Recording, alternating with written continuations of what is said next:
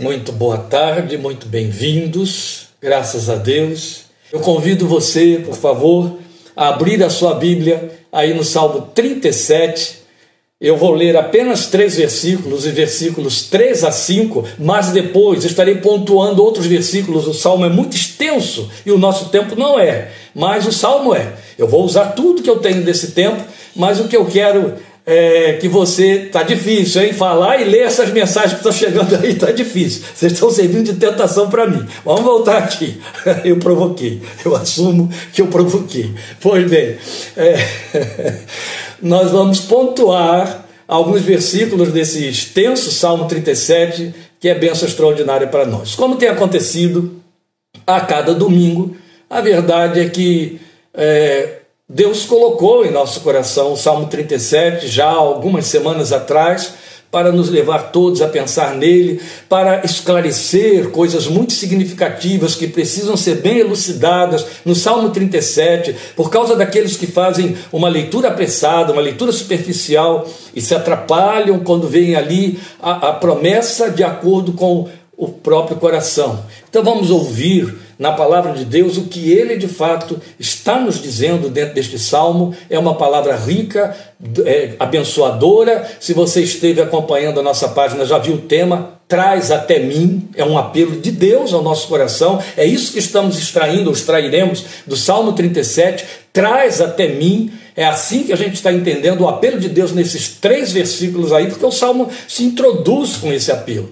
E eu convido então você agora a me acompanhar nessa leitura. Eu vou ler na nova versão internacional, mas há também algumas outras leituras que faremos por força da necessidade em outros é, textos, outras versões também deste salmo. Salmo 37, de 3 a 5. Eu poderia ler desde o 1, mas vamos saltar, vamos respeitar aí o nosso tempo. Meu texto diz, a partir do versículo 3, confio no Senhor, confie no Senhor e faça o bem. Assim você habitará na terra e desfrutará segurança. Esta é a primeira promessa e ela já usa uma palavra inegociável para o meu coração e o seu: segurança. Deleite-se no Senhor e ele atenderá aos desejos do seu coração. Entregue o seu caminho ao Senhor confie nele, e o mais ele fará, ou conforme esta versão que eu estou lendo, ele agirá. Confie nele e ele agirá. Li apenas esses três versículos, mas o salmo vai nos ocupar ainda há algum tempo. Este salmo ele tem uma tríade muito atraente, é evidente que tem, né? Ele, quem não sabe de cor e não se deixa atrair pelo versículo 5. Entregue o seu caminho ao Senhor, confie nele o mais ele fará. Eu acho que parei aí com o Salmo 23, 1. Né? Quem não gosta disso? Então, esta é uma tríade. Você, por que, que eu chamo de tríade? Veremos aí, há um trio de propostas ou de promessas que, na verdade, é muito encantador, claro. Então é encantadora para a fé, em especial quando ele é lido e entendido da forma como se apresenta nestes três versos sinalados aqui, como eu acabei de ler. Quem não desejaria, não é? Em sã consciência, desenvolver uma fé que pudesse se apropriar dessas promessas no formato em que elas aqui aparecem nas nossas versões. Volte ao texto, especialmente ao versículo 5: Entrega o teu caminho ao Senhor, confie nele e o mais ele fará. Ou como diz a minha versão, que o traduz muito bem: entrega o seu caminho ao Senhor, confie nele e ele agirá. No texto original, se você for lá no hebraico, você vai ver esse verbo mudar para significar ele realizará. Olha que coisa bonita, não é? Então, duas vezes, o salmista faz uso do verbo confiar, uma no versículo 3, outra no versículo 5, e esse verbo repetido, então, ele vem entremeado de atraentes promessas. Então, para o primeiro, segurança, que você já tinha visto lá, logo no versículo 3.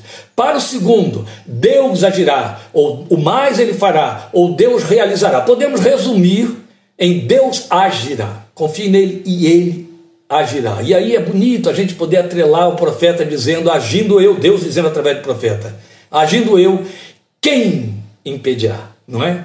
Agora, no meio do caminho, o verso 4, propondo o supra-sumo da pretensão humana quanto aos atos de Deus a seu favor, que ele satisfaça o desejo do seu coração. Ô, meus queridos, por que, que eu estou chamando de pretensão humana?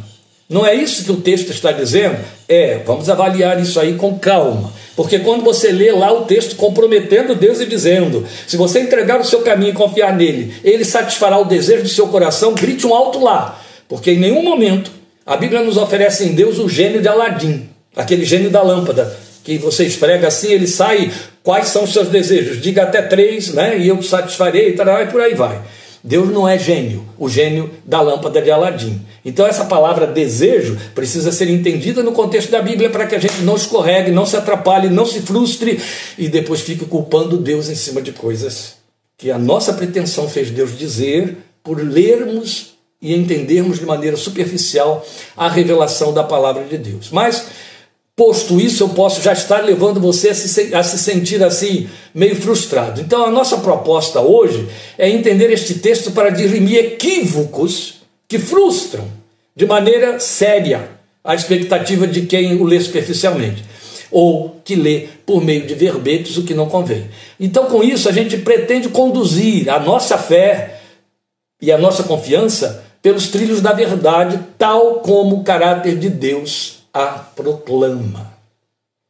Então, antes de tudo, e até para aliviar então a, essa, a tensão que eu posso ter causado com esta abertura, é, eu quero dizer que eu pensei em declinar dessa tríade esse tema traz até mim, reafirmando que de fato há um convite de Deus aí. Há um convite que, que propõe segurança, que propõe descanso, que propõe a realização de Deus. O que temos aí no meio do caminho que precisa ser compreendido melhor para que a nossa fé não escorregue é o entendimento sobre satisfará os desejos do teu coração. Este é o ponto. Então, quando ele faz, quando a gente pensa que em cima desses três versículos Deus nos faz esse apelo, traz até mim, e aí vamos verificar como sendo o possível sentido da proposta divina nela nessa tríade aí que nós veremos. Então, isso é confortador e atraente. Se você ouve Deus dizer, traz até mim, me entrega.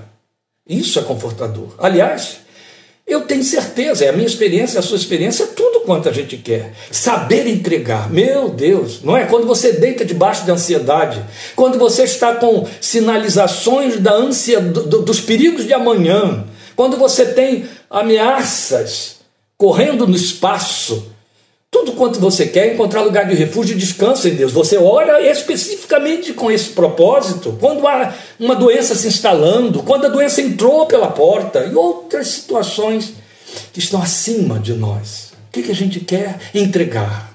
Oh meu Deus, eu quero encontrar descanso ao entregar. É tudo quanto eu quero. Foi para isso que aprendi a crer. Não é assim que a gente entende? Então vamos correr. Em cima da proposta deste salmo, e da promessa ou da, do convite que nosso Deus está fazendo para o nosso coração. Traz até mim. Pois bem, porque de fato, o que Deus pretende ao inspirar o, o, o poeta, o autor do salmo, o poeta sacro com este texto, e aí é bom que a gente adiante aqui que se trata do texto por completo, é todo o capítulo 37, não apenas esses três versículos, o nosso trecho é que é esse. O que ele pretende é nos convidar a deixar que ele leve nosso fardo. Você em algum momento já deve ter lido isso na Bíblia, nos Salmos, um dos Salmos dizendo que dia a dia ele leva o nosso fardo. Como é gostoso ler essas coisas e esta é uma verdade de Deus.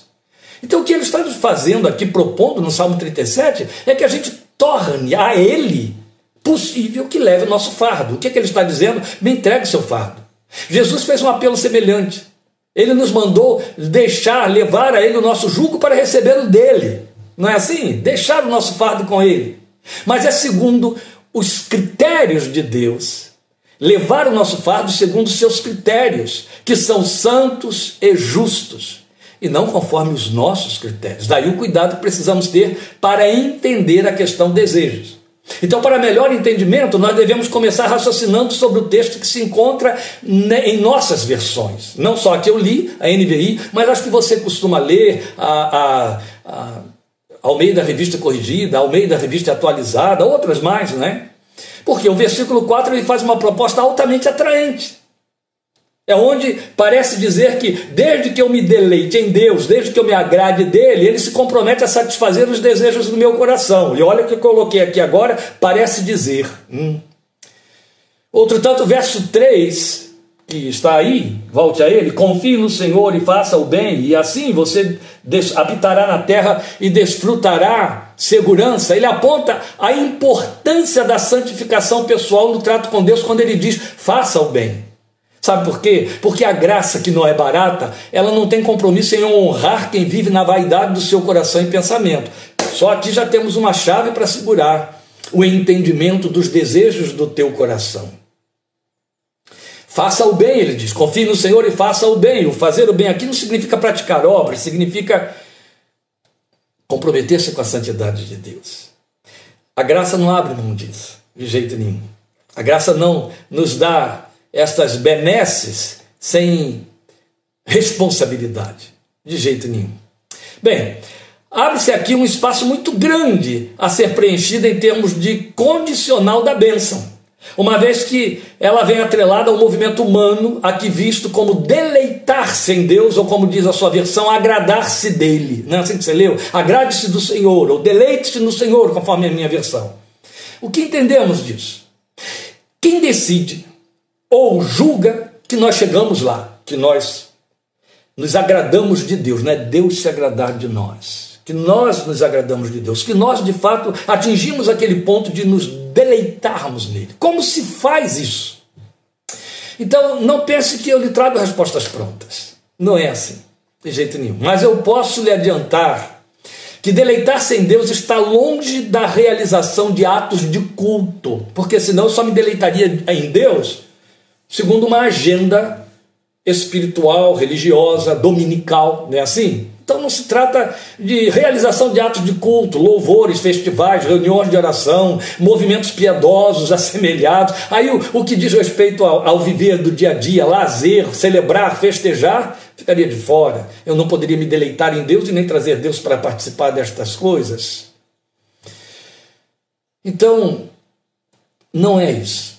Porque esses movimentos piedosos, assemelhados a reuniões de oração, festivais, louvores, atos de culto, minimamente neles nós podemos até eh, incorrer em diversão da fé. Uma prática divertida de viver a fé em Cristo, mas longe, infelizmente, de significar, isso aí significar um deleitar-se em Deus.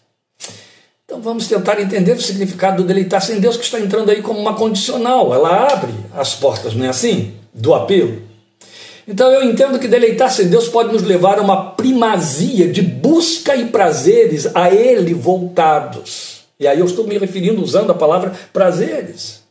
De tal maneira que os desejos do coração se tornam um eco dos desejos divinos. Porque o sentido que subjaz aqui no texto é de um afeiçoamento intimista, que faz dele o nosso prazer. Então ele se torna a prioridade dos sentidos e dos sentimentos, entende? E aí nada impediria Deus de atender a tais desejos. Quando eu falo nada impediria, eu estou me referindo à minha natureza, à minha decadência humana, à minha herança adâmica e por aí, não é? Fora estas considerações aí, seria absurdamente temerário que o texto possa ser entendido de forma literal quanto a Deus atender aos desejos de nosso coração, pura e simplesmente por serem nossos desejos. Porque a Bíblia há muito se adianta para nos dizer em Jeremias 17, 9, que esse coração que tem desejos, ele é enganoso e desesperadamente perverso. Você já leu isso lá? E ainda faz uma pergunta: quem pode conhecê-lo? A minha versão põe assim: quem pode compreendê-lo? Aliás, a, a, versão que eu estou usando, ela até alivia um pouco mais, Jeremias 17, 9, porque ela coloca que o coração é mais enganoso que qualquer outra coisa e sua doença é incurável. É assim que está lá. E quem é capaz de compreendê-lo? As versões mais antigas são mais taxativas, não é? Enganoso é o coração, desesperadamente perverso, essa que aliviou chamando de doença. Perverso quem o conhecerá? Um coração que a Bíblia se adianta para dizer que é enganoso e desesperadamente perverso, que tipo de desejos produz? E se produz desejos de acordo com a sua natureza, como pode o Deus Santo e Justo comprometer-se a atender sem filtros esses desejos, simplesmente porque disse Entrega o teu caminho ao Senhor, agrada-te do Senhor e Ele satisfará os desejos do teu coração. Oi, então precisamos puxar o freio de mão, olhar esse texto dentro do contexto da revelação da palavra de Deus, para que, como eu estou dizendo desde o início, nossa fé não sofra escorregões. Então é bom que lhes diga que essa tradução de que eu estou fazendo uso aliviou muito, porque as demais versões, é, versões são bem mais contundentes, não é isso? Mas quando o texto diz quem o conhecerá, ele é perverso, ele é enganoso, alguém tem alguma dúvida quanto a isso? Mesmo a Bíblia dizendo que você não conhece o seu coração, sim, ele me engana, ele te engana, e por isso mesmo ele é tão enganoso que nenhum de nós pode ter dúvida a respeito disso. Não é? Imagine os laços de desejo que o nosso coração nos apronta. E aí tente imaginar Deus se comprometendo a atender a tais desejos. A palavra calamidade não definiria o horror que poderia decorrer daí. Concorda? Então não é necessário explicar nada. Você deve estar se perguntando, então o que o texto diz? E por que está escrito assim em nossas Bíblias? É bom esclarecer que não se trata de erro de versões. Não, as traduções trabalham com o sentido mais imediato, mais adequado ao uso da semântica, do entendimento nas línguas para as quais o original é vertido. Acontece que, mesmo uma terminologia mais adequada, como esta que aí traduz desejo, ela precisa sempre inspirar uma interpretação que se ocupe do todo da revelação escriturística de Deus, senão nossa fé fica em cima de verbetes, aí é criar doutrina de, dentro de texto fora de contexto, e o nome disso é heresia, não é? Para quê? Para que nunca ocorra contradição, porque a palavra de Deus não se contradiz. Por isso, muitas vezes, muitas, é importante comparar texto com texto e texto com o todo da revelação, o todo da Bíblia. Então, sendo assim, nós vamos voltar à nossa tríade e à sua proposta. Traz para mim. A proposta é essa. O que a tríade nos ensina? O que esse trio nos ensina? Por isso que estamos chamando de trio. trio. Veja, o salmista pontua para nós três ações humanas. Elas são vistas nos versos 4 e 5. Agrade-se do Senhor, entregue o seu caminho e confie nele. Essa é a tríade. Ó, agrade-se do Senhor, deleite-se no Senhor, entregue o seu caminho e confie nele. São três ações humanas, tá certo? Elas são ponto de partida, são ações humanas e são três. E aí as promessas vêm em decorrência da satisfação desta orientação ou recomendação da palavra de Deus, que no restante do salmo corresponde a dez ações divinas. Olha só, para três ações humanas você vai ter em resposta dez ações divinas. Elas estão todas aí no Salmo 37, é onde meu coração sacode diante da sabedoria perfeita do Deus que revelou a sua palavra. Ele não nos põe em laços e não se põe em laços com a nossa fé. Isso é muito bonito. E eu já explico. Quando o texto diz que Deus atenderá aos desejos do coração de quem dele se agrada, que a ele entrega o caminho, ele deixa claro a que corresponde essa satisfação de desejo. Entende? Esta é a nossa proposta nesta meditação hoje aqui. Então são dez situações que nós vamos pontuar a seguir. As ações de Deus estão, então, sabiamente guarnecidas quanto aos nossos desejos. Eu vou colocar aqui, entre aspas, para que você não carnalize o que eu estou dizendo aí, mas é como se Deus tivesse se protegido. Ao mesmo tempo que ele disse, eu vou satisfazer os desejos do seu coração, ele se protegeu, mostrando sobre que ações ele vai nos satisfazer. Porque estas ações estão comprometidas com o que Deus vê e lê por detrás do nosso desejo, o que eu não posso, o que você não pode. Por quê? Porque o desejo sai do coração e o coração é enganoso. Se você repetiu certo, parabéns para você que está prestando atenção. Deus e só Ele é capaz de ler nossos desejos em sua origem real, que podemos chamar de necessidades. Meus queridos, aí me permitam aqui um parênteses, já que temos um texto vasto e eu não tenho muito tempo, para dizer a você, porque nessa brincadeira já quase gastamos meia hora, mas para dizer a você que, como psicólogo, como terapeuta, alguém que durante anos e anos, diariamente ouviu e ainda ouve, né? não mais atendendo, mas por outras circunstâncias, pessoas. O que a gente leva essas pessoas é conseguir interpretar o que elas estão entendendo como seu desejo e sua necessidade, que serve de laço para elas, porque elas não entendem, elas não conhecem a natureza real disso, e à medida então que a terapia avança, a pessoa pelo facilitador, pelo terapeuta, vai chegando lá. E se isso acontece em termos de patologias, imagine em termos de espiritualizações, desejos e circunstâncias da vida. Então, só ele é capaz de ler os nossos desejos na sua origem real que chamamos e podemos chamar de necessidades. Então, aquilo que você entende por desejos, Deus entende por necessidades quando são necessidades. Então, antes de avançarmos para as dez ações divinas, as dez, nós precisamos entender o significado das três ações humanas propostas pelo Espírito de Deus, inspirando o salmista aí neste salmo. Então, nós começamos por uma tradução literal desse texto. Quando eu falo tradução literal, estou dizendo que a gente vai lá no texto original, o texto hebraico, para ver o que ele de fato disse dentro da terminologia da língua, sem compromisso com verter significados. Entende?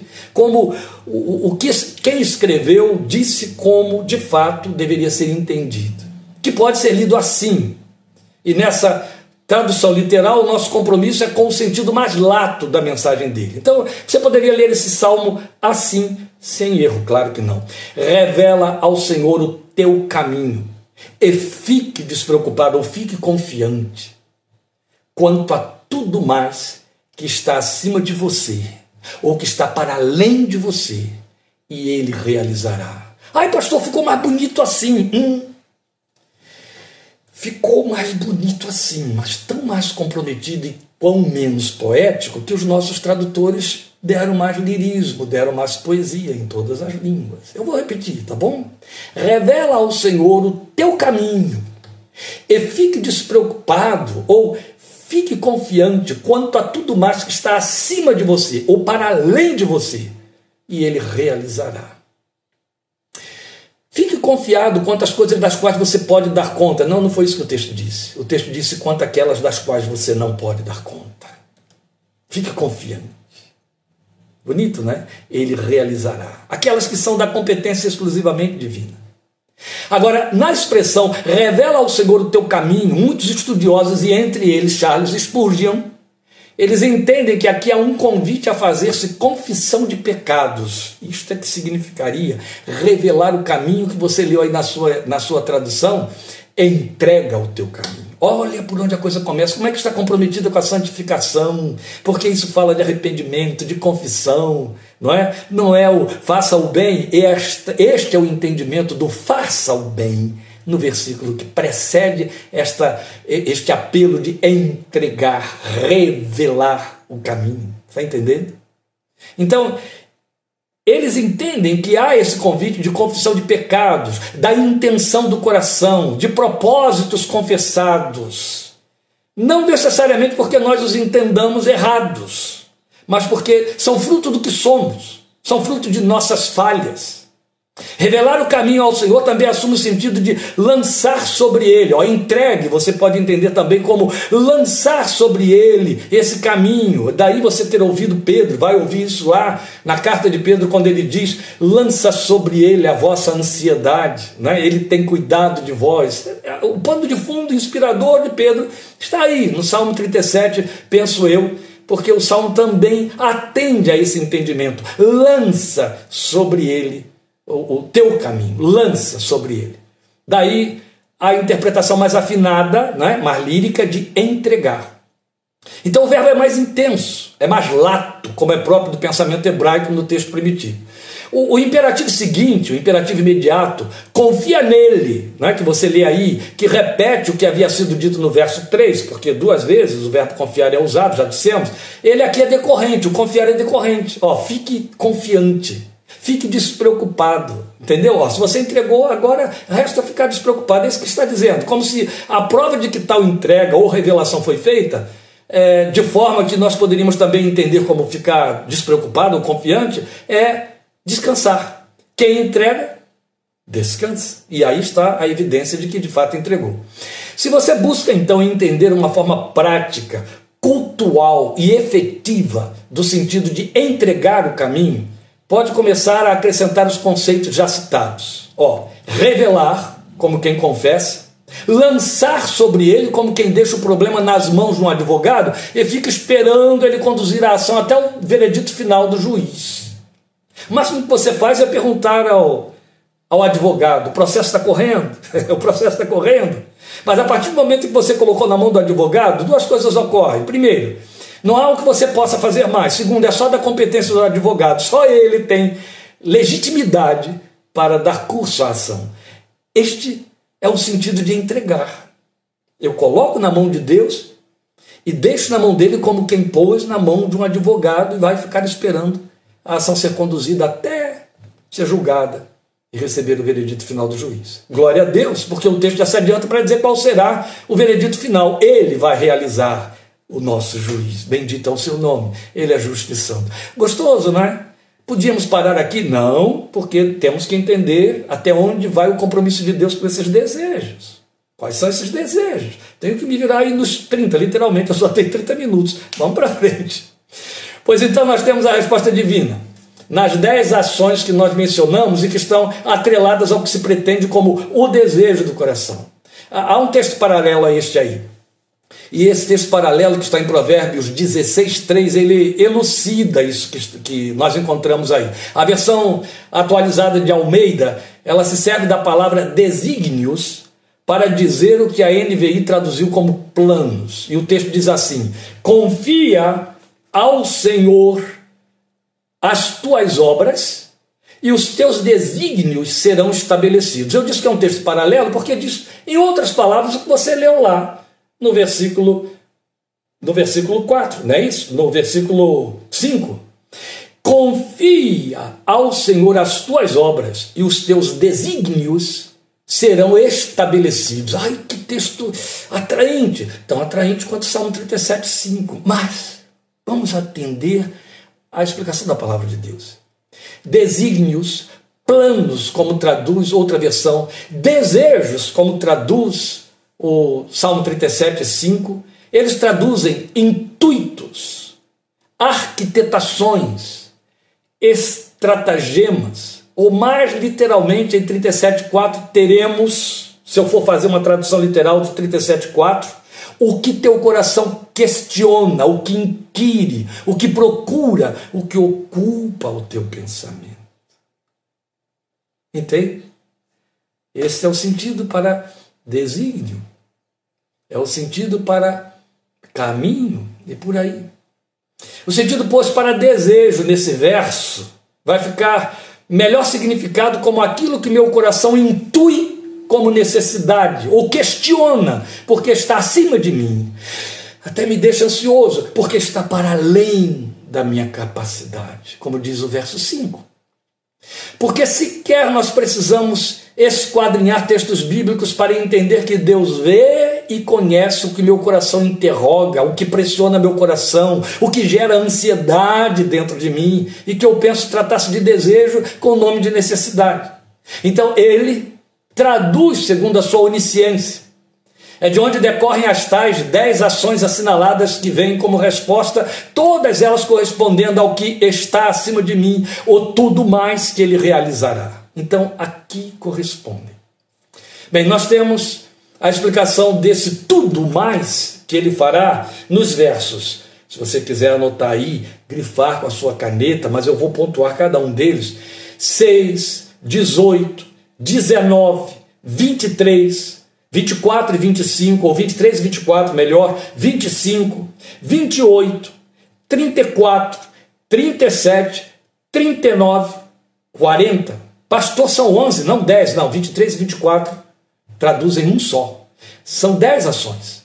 Aí estão, veremos, as 10 ações divinas que atendem ao que está além de nós realizar e que só Deus pode fazer conhecendo que de fato nosso coração necessita, o que o pressiona, o que vai pressionar.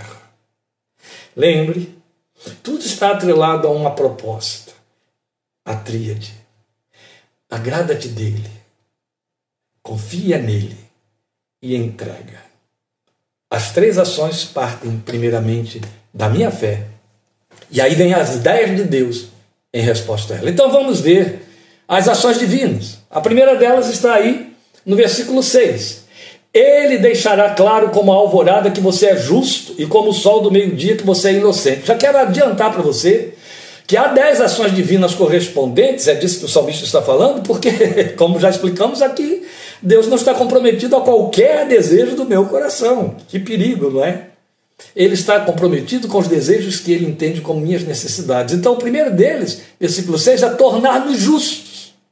Porque isso é o ponto de partida para que nós estejamos do lado de Deus. O que é estar do lado de Deus? Ser justo é justificado pelo sangue de Jesus e então você participa da natureza de Deus, você está do lado de Deus e aí Deus fica à vontade para agir a nosso favor, não é? Agindo eu, quem impedirá? Se Deus é por nós, quem será contra nós? E por aí vai.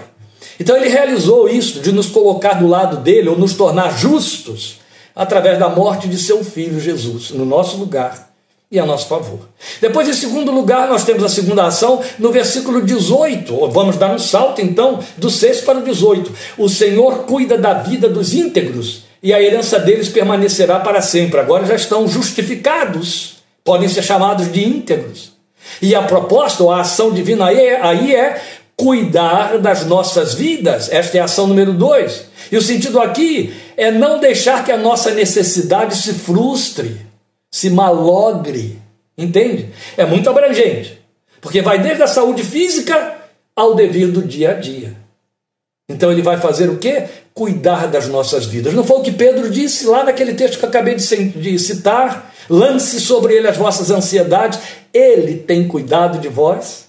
Ele toma seu cargo cuidar. Não lembramos o salmo que diz? Ele vai dia a dia levar o nosso fardo, glória ao seu nome, e é isso mesmo. Depois nós temos a terceira ação no versículo 19, que diz lá: Em tempos de adversidade não ficarão decepcionados. Em dias de fome desfrutarão fartura. Olha por onde ele está indo. Olha como as propostas são práticas. Ele está falando de trazer abundância e suprimento, e aqui claramente definido como provisão em tempo de escassez. É neste salmo, neste, que você encontra o salmista dizendo: Fui moço e agora sou velho, e nunca vi o justo é, é, padecer necessidade, nem a sua descendência mendigar o pão. Lindo, não é? Lindo. Depois nós vamos ter a quarta ação, nos versículos 23 e 24. São os dois versículos que eu disse que estão juntos para dizer a mesma coisa. E o que é que eles dizem para nós? O Senhor firma os passos de um homem quando a conduta deste o agrada, ainda que tropece, não cairá, pois o Senhor o toma pela mão. Eu vou explicar, mas eu quero adiantar a você que eu espero que ao término das dez ações você tenha se dado conta de como Deus fez um cômputo geral daquilo que ele pode atender como os desejos do nosso coração, aquilo que ele sabe que são as nossas necessidades existenciais no no, no âmbito do temporal, no âmbito do espiritual. Então, o que temos aqui como a quarta ação? Garantir resgate, perdão para os momentos de queda, de fraqueza. Por isso é revela, entrega o teu caminho, confessa o teu caminho, ele garante isso. Se confessarmos os nossos pecados, ele é fiel e justo para nos perdoar os pecados e nos purificar de toda injustiça. Aleluia. Diretamente ligado ao que Jesus nos ensinou quando ele disse: que deveríamos pedir: não nos deixes cair em tentação, mas livra-nos do mal. A famosa oração padrão do Pai Nosso. E aí, diante de um texto desse, o que, é que você pode dizer? A Deus fobias.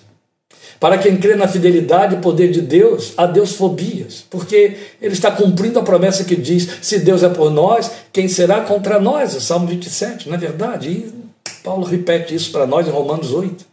Depois nós vamos ter a quinta ação, no versículo 25. E ela diz: Já fui jovem, eu acabei de adiantar esse, esse versículo, e agora sou velho, mas nunca vi o justo desamparado, nem seus filhos mendigando o pão. Ele está fazendo, na verdade, uma redundância de algo que já vinha dizendo antes, mas que por si mesmo tem significado, porque fala de amparo e provisão que se estende para a herança, estende para os herdeiros que estão debaixo desta árvore genealógica, não é assim?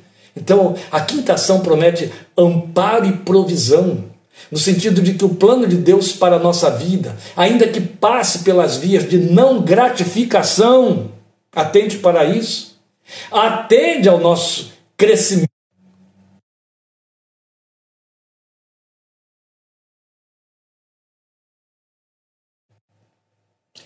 Eu peço desculpa, espero que vocês estejam aí conseguindo acompanhar. O sinal caiu, mas eu aguardo que você, alguém aí me confirme se o sinal voltou. Hum? Por favor. Muito bem, obrigado, Rosa. Porque houve uma queda aqui, o sinal está fraco, a gente avisa que de vez em quando esse tipo de problema pode acontecer. Mas vamos retomando, se cair de novo, a gente volta a repassar aí. Mas o que estamos considerando é na quinta ação. Quando Paulo vai nos dizer em Filipenses: aprendi a viver contente em toda e qualquer situação ele mostra que Deus tem o controle e passa a administrar quando de fato nós nos entregamos e entregamos o nosso caminho a Ele. Então não importa que às vezes nem haja gratificação. O importante é que Deus administra e isso vai até por dentro das nossas gerações. Em seguida, nós temos a sexta ação. Obrigado pelos que estão aí sinalizando. O versículo 28 é nela que nós podemos ler a sexta ação em resposta de Deus. Quando o texto diz: Pois o Senhor ama a quem, quem pratica justiça e não abandonará os seus fiéis. Que sexta ação é essa? Não abandonará proteção e companhia. E aqui nós temos a comprovação do Salmo 121. Quem veio acompanhando outras lives vai lembrar muito bem, porque o Salmo 121 mostra que a proteção ali prometida, o Senhor é quem te guarda, ela ocorre via a companhia dele, é a presença, é o Emanuel. E esta, para mim, é a mais solene, mais abençoada, mais significativa de todas as promessas e ações de Deus em resposta à nossa entrega. Depois temos a sétima ação, e ela aparece no versículo 34, que diz: Espere no Senhor e siga a sua vontade ele o exaltará, dando-lhe a terra por herança. Quando os ímpios forem eliminados, você o verá. O que, que temos aqui? Ele o exaltará. O que, que a exaltação da parte de Deus na vida de um cristão, de alguém que depende dele, faz? Honra. A promessa é honra. Ele nos promete nos vestir de honra, trocar as nossas vestes por vestes de justiça. Você sabe como a vida nos traz agentes de humilhação, não é verdade? Quantas vezes, até por pessoas chegadas a nós, as humilhações vêm. E Deus atenta para isso. Quando meu caminho está entregue na mão dele, ele tem um compromisso de me exaltar, de me trazer honra no meio das humilhações. É a proposta, é a sétima ação.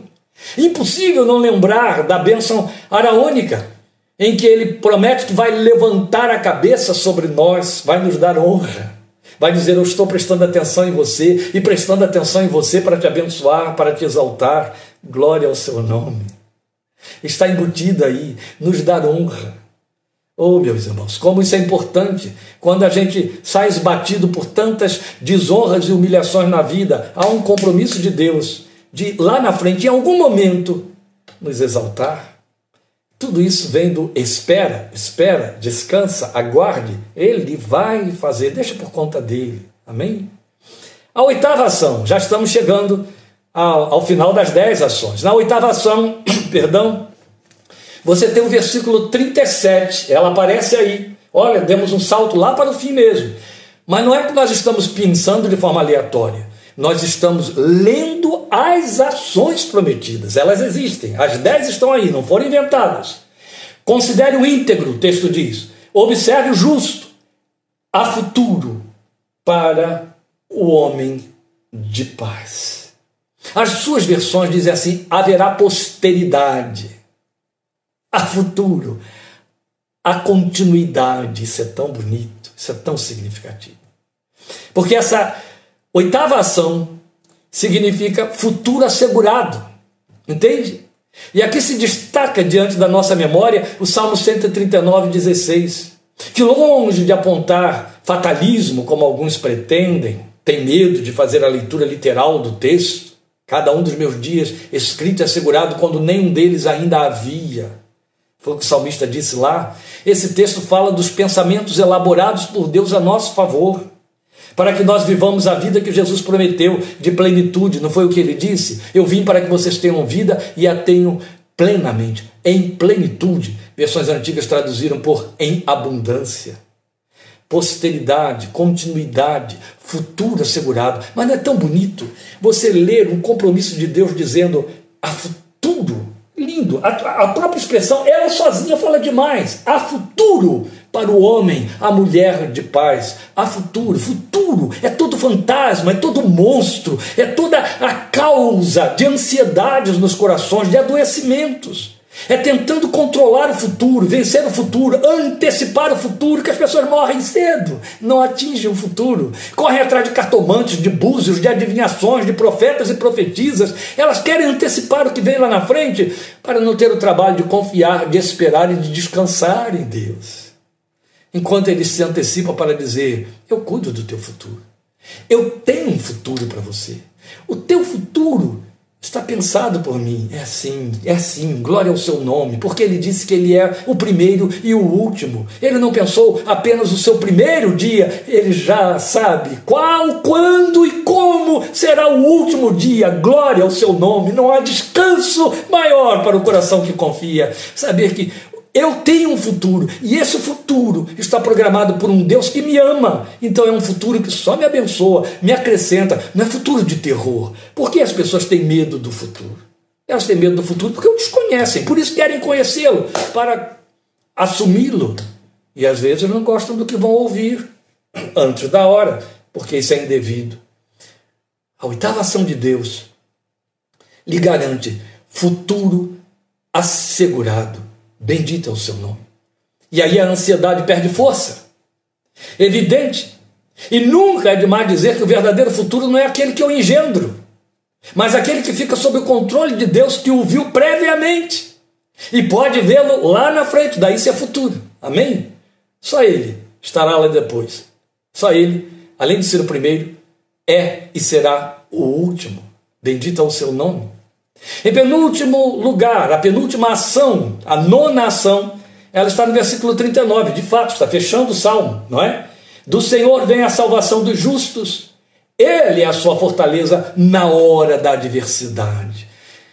Que palavrinha, ou que palavras traduzem o sentido desta ação divina?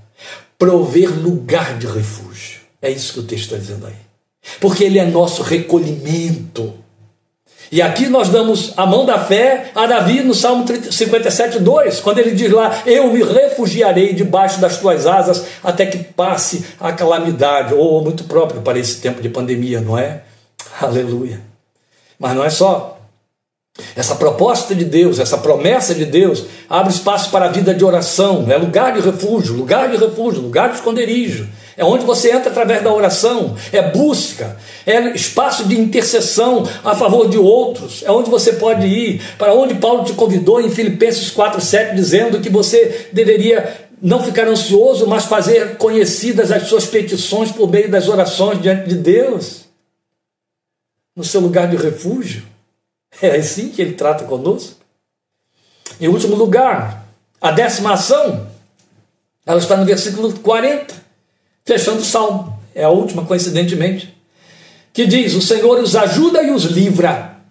Ele os livra dos ímpios e os salva, porque nele se refugiam. Qual é a proposta? Qual é a décima, é, é, décimo grupo de ação divina? Livramento e socorro, é o que você lê aí. É o fechamento do o mais ele fará, ele fecha com livramento e socorro. Entende? Não é lindo isso? Isso fala de aliança. É o compromisso de uma aliança. É o eterno protetor. É aquele que fecha o caminho. Aquele que livra. Ele já tinha dito lá, olha, nós vimos na sexta ou sétima ação, que se você cai, ele te levanta. Sete vezes cairá o justo, o Senhor o levantará. Ele promete livramento e socorro. E é tão lindo quando a gente ouve falar de livramento e socorro, porque vezes sem conta, circunstâncias na vida nos põem em estado de regressão Olha, as coisas que estão para além de nós, as coisas que nós não podemos controlar, mas cremos num Deus que sabemos que dá conta, a gente sente vontade de chegar diante dele e fazer como o salmista teve coragem de fazer: socorro, Deus, socorro, Deus. Às vezes você não usa essa palavra, mas ele ouve o seu coração pedindo socorro, ele entende. E ele socorre, a gente dá a promessa. Ela faz o fechamento, e ao socorrer, dá livramento. É o, o mais ele fará. E o mais ele fará é, ele realizará. Ele realizará o quê? Ele realizará aquilo que está para além de você. O que, que está para além de você? Todas essas dez ações pontuadas aqui. É evidente que tal ação, essa aí, livramento socorro, para ser satisfatória, ela tem de incluir aqueles com quem nós estamos comprometidos em nossos afetos são os nossos cônjuges, são os nossos filhos, são os nossos irmãos, são os nossos amigos. Eles estão debaixo dessa árvore de proteção, da nossa intercessão, do nosso lugar de refúgio. Meus amados, cada um desses dez pontos falam das ações de Deus correndo na direção daquilo que está para além de nós. É o mais que Ele fará. É aquilo que está acima de nós e é o que é chamado de meus desejos, que só Ele conhece. Ele os entende como desejos, porque traduzem necessidades reais, além do que eu penso. Entende? Ele entende o cerne, a origem dela. Diante disso, eu lhe pergunto: ficou de fora alguma área que atenda ao sentido de desejos do coração? Faço outra pergunta. Tudo isso aqui visto não atende a esse conceito necessidades. Repassando cada uma delas, você vai ver que são necessidades. É certo que corresponde ao sentido de ser aquilo que é demais para nós, aquilo que está acima de nós, aquilo de que eu não posso dar conta, aquilo para o que eu não tenho meios. E mesmo quando eu tenho meios, eu sei quem faz melhor. E aí eu entrego e deixo que ele faz. Ô pastor, mas é tão difícil entregar. É difícil a partir do momento em que eu tenho medo de Deus, não confio em Deus, não conheço Deus. Quando eu o conheço, eu posso passar para Ele. Quando eu o conheço, eu sei de uma coisa. Exatamente os dois extremos da proposta do salmista: entrega e confia porque ele fará. É certo que ele fará. Entrega porque ele fará. Se você entregar, ele fará. Ó, lembra da, da, da, ilustração que colocamos aqui? Você tem uma causa, uma demanda, um processo que você elege um advogado para conduzir por você. Uma vez que está na mão do advogado, está na mão de alguém que tem a competência que você não tem. A necessidade é sua, mas a competência é do outro. Você entrega na mão do advogado e deixa ele tocar. Acho que não é à toa que um título magnífico foi dado ao Senhor Jesus a nosso favor. Nosso advogado. Ele é o nosso advogado. Você sabia que esse mesmo título foi dado ao Espírito Santo em João 16 pelo próprio Senhor Jesus? Ele é o nosso advogado. Você sabia que em Jó o título que Deus Pai, o Deus Eterno, o Deus Criador recebe é advogado? Então a Trindade toda a trindade toda é uma redundância, né? A trindade, a divindade toda, então a trindade divina, toda ela tem esta função na minha vida e sua vida. Advogado, recebe a causa e a conduz, glória seja ao seu santo nome. Então vamos deixar a sua voz dizer ao nosso coração: traz para mim, confessando os nossos temores confessando os nossos pecados, declarando os nossos sonhos, as nossas inquirições. Ele não tem que atender exatamente como você os traduz. Ele traduz o que está movendo você a dizer. É assim. Porque ele é justo, sábio e perfeito. O nosso caminho é tudo e todos os, os que ele, o caminho, envolve. Leve a ele. Deixe com ele. Entrega. Ele dá conta ele pode, ele faz. Vou voltar a lembrar o texto do profeta: agindo eu, quem impedirá? Quero lembrar a você o Salmo 46, 10. Pare de lutar, ou é, sossega, ou aquietai-vos, como diz a sua versão, e sabei que eu sou Deus. Pare de lutar e sabe, saiba Eu sou Deus. Em outras palavras, o que ele está lhe dizendo no Salmo 37 é: Meu filho, minha filha, estas coisas são demais para você. Mas quando eu assumi compromisso com você, eu assumi para te dizer: Eu dou conta, deixa comigo, traz para mim. Glória seja ao seu santo nome. Amém? Deus te abençoe, te fortaleça, te ajude a exercer isso, essa fé, de forma crescente ao longo de toda esta abençoada semana. Deus te abençoe e te guarde. A paz do Senhor Jesus Cristo sobre o seu coração. Amém?